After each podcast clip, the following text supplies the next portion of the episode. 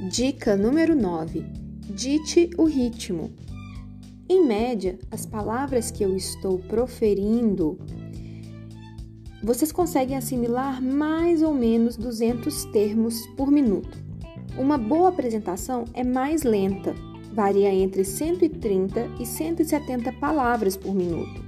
O discurso Eu Tenho um Sonho, do qual já falamos, de Martin Luther King, tem por volta de 100 palavras por minuto. No contexto em que ele foi dito, fazia sentido. Não dá para acelerar demais quando você fala para 200 mil pessoas. Mas, se seu público é menor, o importante é variar. Você pode diminuir o ritmo ao se aproximar de um tema espinhoso, como quando Mônica Levinsky falou sobre os momentos mais dolorosos de sua vida. Explicar um, conceito complicado também exige calma. Dê espaços longos entre as palavras e permita que seu público absorva o que você acabou de dizer. Mas está liberado acelerar o ritmo para construir um clímax ou contar uma piada, por exemplo.